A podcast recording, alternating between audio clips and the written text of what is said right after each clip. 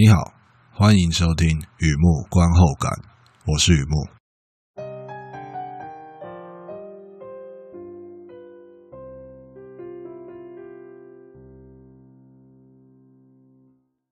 今天来分享一篇电影的观后感，《Stillstehen》，二零一九年的德国电影，保持静止。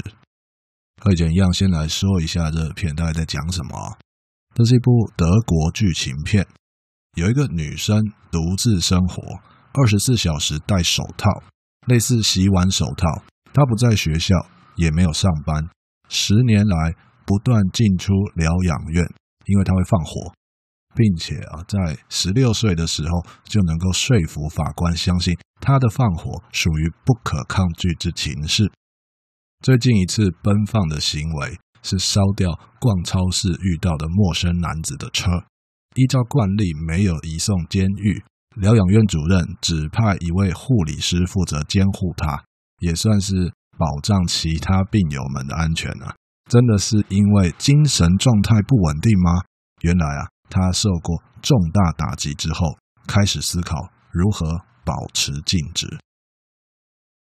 Stitchen 这个德国片呢，Color Film Production 出品了，在慕尼黑电影节获得好评。Elisha mistol 编剧兼导演，Natalie b e l i s k y Luisa Schilling-Clapham 其实我都是乱念一通了，就是我也不能说乱念了，就是这边有意大利人，但是是在德国拍电影的，那也有那个乌克兰的，还是俄罗斯的，我分不清楚了，不好意思，不是不尊敬他，只是他的名字看那个血统应该是俄罗斯或乌克兰啊。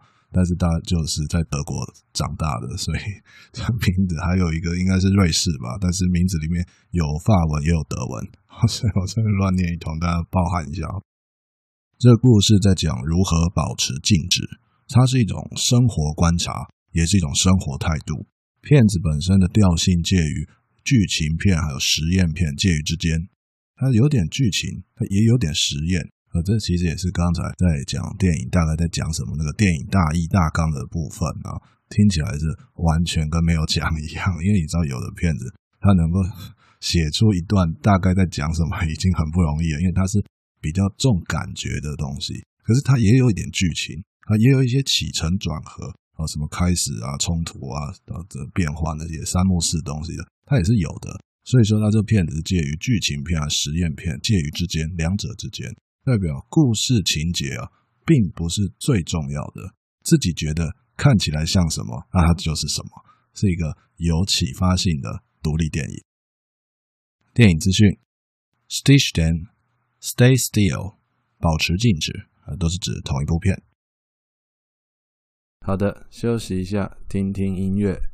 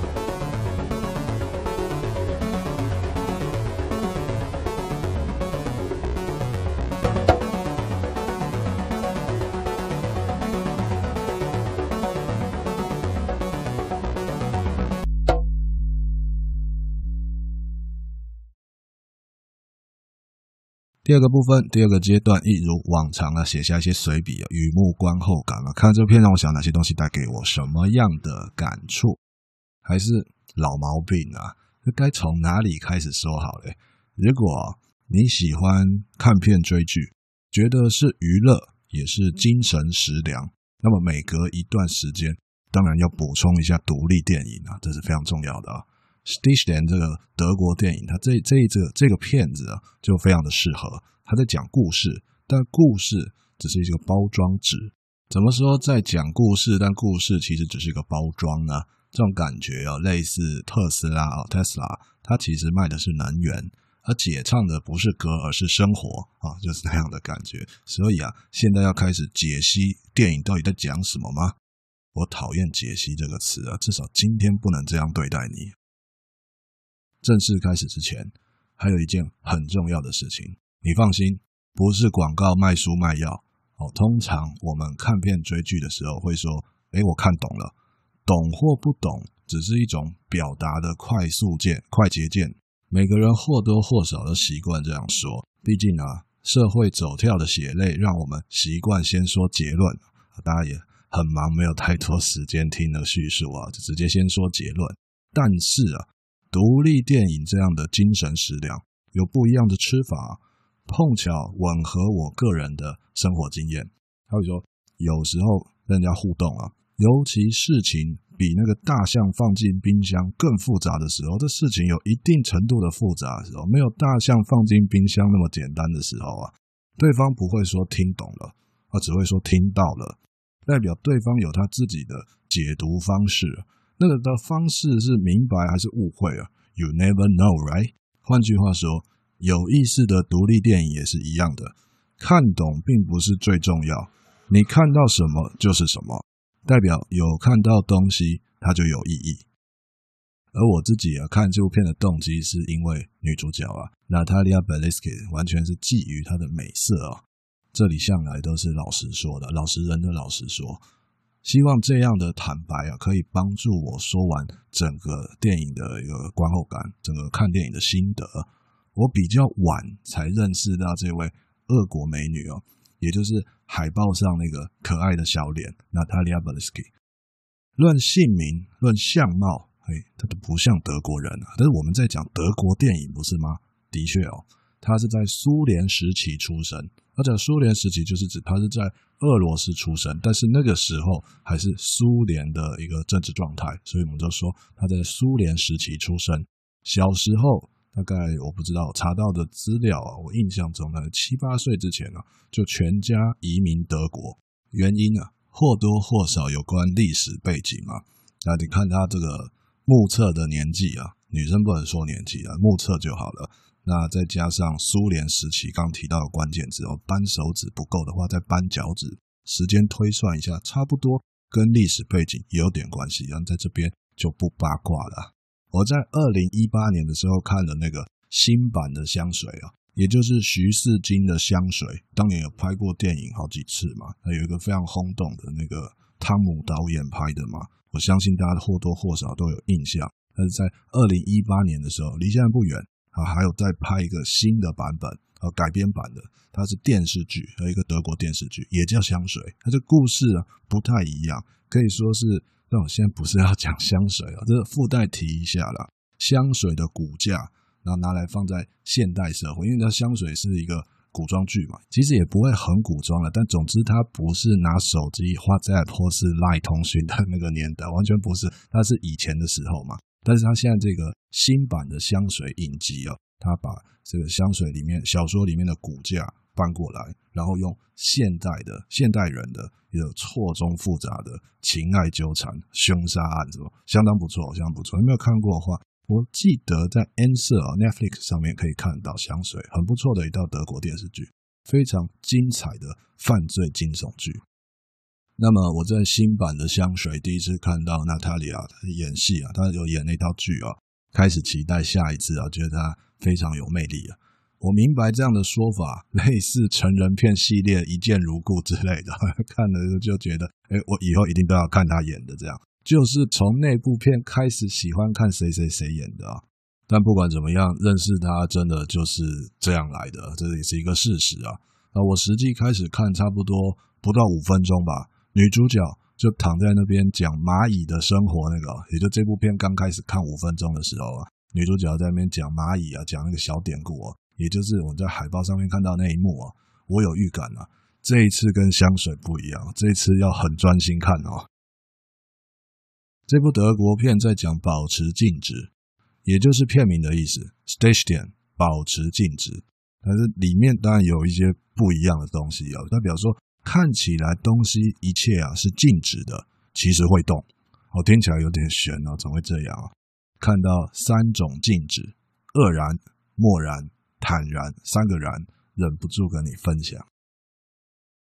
第一个感触愕然呢，就错愕、惊讶、剉起来哦，愕然了。虽然我们会预期明天有致富的行情啊，迷人的爱情啊，或者最好什么事都别发生，也是会有这种预期啊。No news is good news，right？他们说呢叫做期待，但是现实生活很难万事如意啊，尤其重大打击，只觉得万万没想到，整个人错愕就是第一种静止。打击太大，整个人愣在那里。现在习惯说理智断线啊。有意思的是，虽然受到重大打击，很错愕，自己还是跟以前一样动来动去哦。只不过这个动来动去是无退无魂啊，有体无魂的动来动去啊。好比说疯狂的吃，无止境的打扫，丧尸般的性行为，大概也许可能应该就是那些感觉。电影里的女主角这样说。亲生妈妈在海边被野猪撞死，妈什么海什么猪什么，这些都不用管。别忘了剧情在这里不是最重要的。过来人明白他受过重大打击，他知道自己在做什么，但是法官不以为然啊，法律上是不允许的。所谓无行为能力者这个词非常贴切啊，跟以前一样动来动去，却被判定不能替自己的行为负责，不能吗？他是不想吧？你知道的，有时候世界并没有想象中的那么大。就算把自己关起来，不想负责，还是会影响到别人啊。于是被道德规劝，被法律规范，烦啊！只是保持静止都不行吗？好的，休息一下，听听音乐。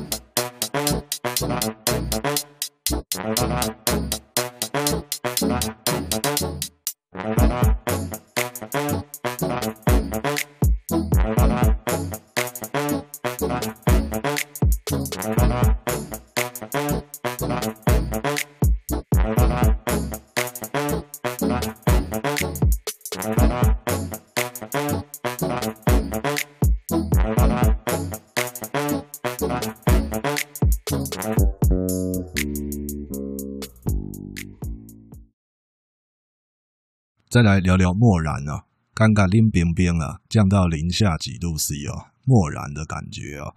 第二种静止就是指冷漠，可以说受到重大打击的后遗症，生无可恋，心已死之类的。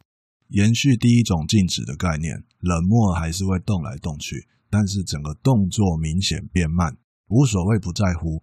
而我个人觉得未必属于第二阶段，它也是可以独立发生的，也就是受到重大打击的时候，直接漠然，直接冷漠起来，而且是有可能的，不一定按照固定的顺序啊。漠然还是可以独立发生的。失望太多次，自己变老或周围太年轻啊，反过来也 OK。你知道那种冷感来自于相形之下。到这里啊，我依然觉得电影故事用保持静止来描述动来动去。他用静态来描述动态，我觉得是蛮有意思的一个描述方式，一个比喻啊，蛮有意思的。比起我们在呃一般的就日常生活中听到的，你那样做没有意义啊啊，不要再瞎忙了啊，保持静止的这个说法更贴切内心的感受，这是一点。那另外呢，别看他的态度冷冰冰的，其实啊，他之前伤得很重。表面与其实意味着换一个角度观察。这个时候，我们可以来点科学的东西啊，搭火车，自己的认知和感觉都很清楚的，火车在往前进。当然，火车后退的时候，你更容易察觉。我总觉得交通工具都应该往前进嘛，哎，怎么会突然往后嘞？马上就会发现火车方向不对。好的，那现在火车快飞，越过高山，越过小溪，我们看到车窗外的风景不断的往后飞奔，前妻黑头发。光辉岁月也都不断的离我们远去，觉得这个要打引号，觉得所有东西不断的离我们远去，连刚才的儿歌啊，也都越来越小声了。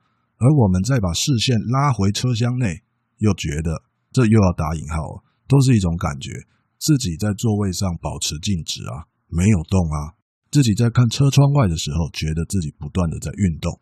可是回到车厢内，视线拉回车厢内，发现自己并没有移动啊。看一下手中那张车票啊，现在应该说手机里的搭车票证，证明自己在搭车啊，有在动啊。不同的视角给我们不同的感觉。这部德国片就是在讲这回事。你知道的，只要感觉不一样，什么东西都跟着不一样了。再来一个感触，坦然。刚才提到愕然、默然，第三个是坦然。这部德国片某种程度上有一个圆满的结局。其实我有点意外哦，因为在讲意识形态的片子不一定要走向 happy ending 嘛，那但他就是这么做了。对我来说，我看到的是坦然，在这边代表第三种静止状态。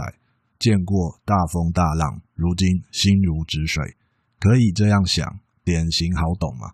而我个人习惯挖深一点，那种从容不迫的感觉是坦然，坦然就是从容不迫。活着，继续动来动去，差别在于明白了一些，觉悟了一些，整个人显得比较从容。确实是三种静止状态里面最好的状态。你看，女主角到最后都脱手套了嘛，不言可喻。但故事还没完哦。电影女主角最后说了一段话，德文直接翻译过来，我觉得可能会卡卡的。那姑且用我自己的话斗胆来分享一下。他是这样说：如果你想保持静止，必须不断动来动去。换句话说，先走一段很长很长的心路，才会感受到什么叫做整理好了。这一层意涵呢，使我觉得片子蛮有意思的，类似一个人的成长日记。我们说一本日记啊，只看其中几页，只看其中几个单篇，只会觉得非常破碎。而耐心看完一段时间，好比说从他这个三月看到八月之类的，看完一段时间，就会感受到这个日记作者这个当事人他的转变，也就是时常听到的，原来他是这样走过来的。女主角二十四小时戴着洗碗手套，我们也是二十四小时戴着洗碗手套啊。保持静止的时候，总觉得绑手绑脚了，好像是别人强加的。其实啊，是自己戴上的。该如何脱掉手套啊？我相信你懂的。